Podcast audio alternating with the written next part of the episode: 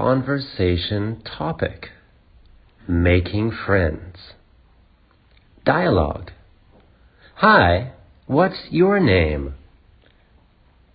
My name is Amy. Nice to meet you. Do you want to play with me? Sure. What do you want to play? Do you know how to play any board games? Yes, I do.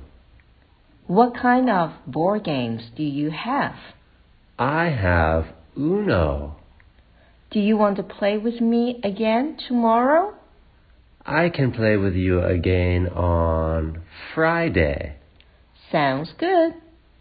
Vocabulary Play Want Board game Again Tomorrow.